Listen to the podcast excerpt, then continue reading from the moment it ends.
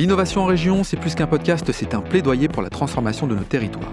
Dans ce nouvel épisode, je reçois Yann Bourgeot, directeur de la transformation digitale et de la cybersécurité chez Schneider France. Il nous éclaire sur les risques et la sécurisation des systèmes informatiques. Quelles sont les conséquences d'une industrie toujours plus connectée? Comment sécuriser les opérations dans le milieu industriel? Comment sensibiliser et former ses équipes aux risques digitaux? Yann nous explique l'importance de la cybersécurité dans un secteur de plus en plus digitalisé. L'innovation en région, un podcast proposé par Schneider Electric. Bonjour Yann. Bonjour Laurent. Alors Yann, tu es au sein de Schneider France, euh, le directeur de la transformation digitale et de la cybersécurité en France. Et je trouvais assez intéressant d'aborder avec toi un sujet stratégique finalement pour toutes les entreprises, à savoir la cybersécurité, qui est l'un peut-être des fléaux, tu vas nous le dire d'ailleurs, l'un des fléaux de toute entreprise connectée au réseau, quoi, à Internet. On, pourrait dire que la transformation digitale, le pendant finalement, c'est euh, la cybersécurité? Alors le pendant, je ne sais pas, mais effectivement, euh, c'est une conséquence, puisque l'ensemble des industries et des établissements, même tertiaires aujourd'hui, se connectent. Il y a une nécessité de connexion et de connectivité. Mhm. Dans l'industrie, euh, c'est clair, hein, ça passe par le digital. On a besoin de se connecter pour anticiper, prédire une panne, pouvoir mieux piloter euh, ces processus industriels. Donc ça va nous amener quelque part des gains en termes de compétitivité mais nécessairement ça nous expose. Et oui, parce qu'on ouvre, j'imagine, sa data euh, Exactement, on ouvre la data au monde entier, surtout en termes de connectivité, les équipements au niveau de l'usine, hein, sur le, directement là où les lignes de fabrication sont placées, finalement elles sont potentiellement visibles depuis l'extérieur si on ne fait rien en matière de sécurité, effectivement. Alors, pour bien comprendre finalement euh, qu'est-ce que la cybersécurité, j'aimerais que tu nous définisses qu'est-ce que la transformation digitale pour un groupe industriel comme Schneider Electric? Alors la transformation digitale pour un groupe euh, comme Schneider Electric, c'est commençons déjà par notre supply chain, c'est-à-dire l'ensemble de nos usines. Tu sais hein, que, Schneider Electric, c'est plus de 200 usines dans le monde, 100 centres de distribution. Mhm. Et donc nécessairement une seule supply chain, vraiment de bout en bout, ça c'est important, une seule. Et donc clairement, on a dû gérer cette transformation digitale, mhm. puisque pour gagner en compétitivité, on était arrivé un peu au bout de l'histoire, après avoir fait beaucoup de phases de simplification, de lean manufacturing. Mhm. Il fallait un, un nouveau levier, un nouveau plan pour nous pluriannuel pour, pour gagner en compétitivité. Et donc arriver le digital, le virage de l'industrie 4.0, l'industrie du futur, qui amène effectivement, via des solutions logicielles, la capacité de trouver de nouveaux gains, de nouveaux moyens d'optimiser ses process, etc. Comment ça se passe? Alors effectivement, le lean manufacturing est à la base pour nous de tout moyen avant de digitaliser un processus. On doit nécessairement, je dirais, faire le niveau de lean suffisant. Donc ça peut être de la performance industrielle, de l'excellence opérationnelle. Qu'est-ce qu'on appelle le lean manufacturing Tu nous éclaires?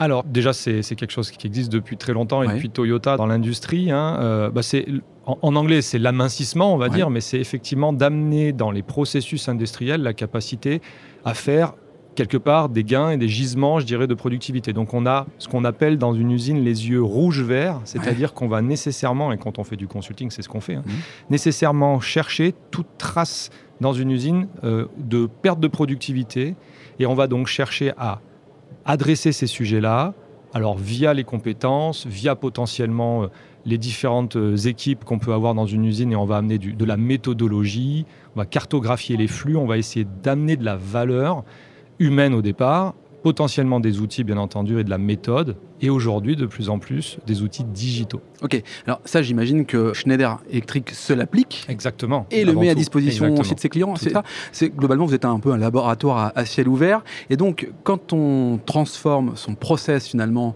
de supply chain, si, si je comprends bien, il y a derrière la notion de cybersécurité, cybercriminalité, qu'il faut anticiper parce qu'on ouvre au monde entier, finalement, sa data. C'est ça? Ah oui, c'est ça, clairement. On disait tout à l'heure mettre en place des outils digitaux. Si on reprend le lean, on va aller donc jusqu'à euh, surveiller la production, avoir des indicateurs. On le faisait jusqu'à. Il y a encore beaucoup d'industries où, on le fait avec le tableau blanc, euh, tableau Velleda hein, et le marqueur. Finalement, quand on va au bout, on, peut mettre en place des outils digitaux pour avoir l'ensemble de ces informations qui arrivent finalement des différentes machines dans l'usine. Ça mmh. veut dire que nécessairement, il faut connecter ces machines.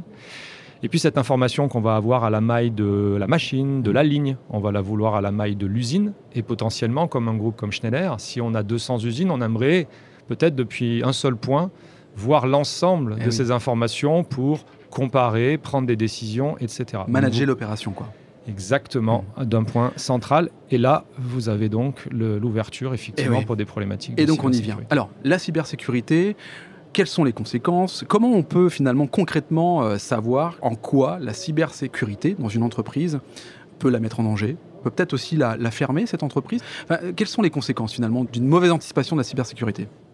Alors, on parle aussi beaucoup d'IT et d'OT, donc j'expliquerai euh, cybersécurité parce que c'est un, mot euh, générique hein, qui est donc la sécurité informatique. Donc dans une industrie, je dirais au sens large, on a mhm. déjà la sécurité informatique de la partie office, bureautique.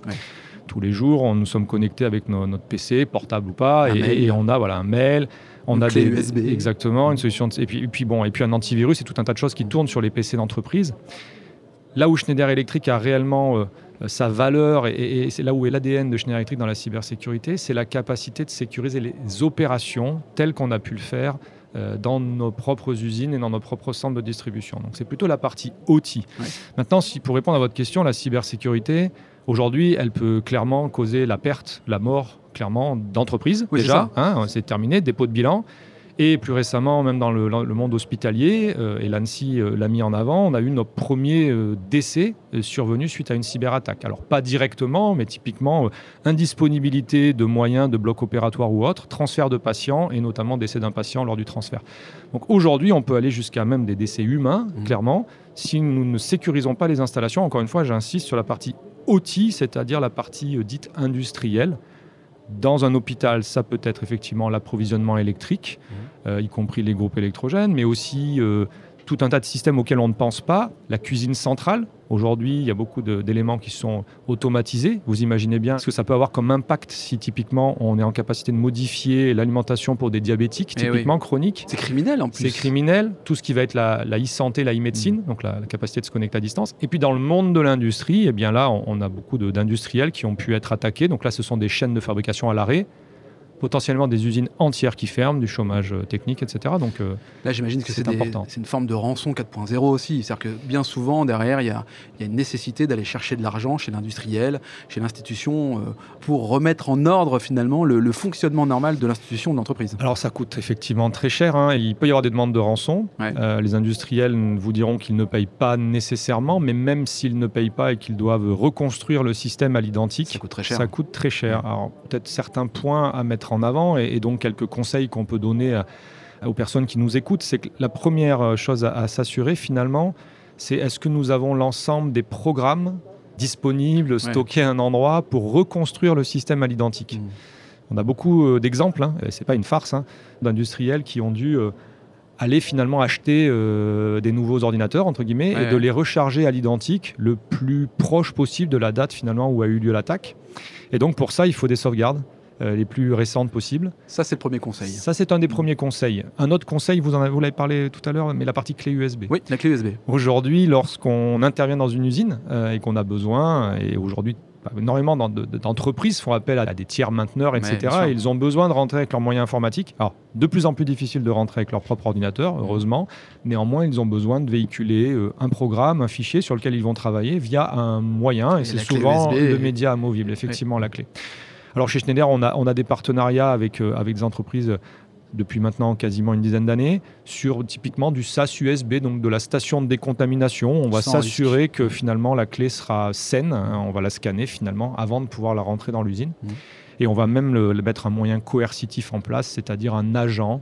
Et donc si la personne ne scanne pas la clé, de toute manière, même s'il la connecte dans l'usine, la clé ne sera pas vue euh, à l'intérieur de l'usine.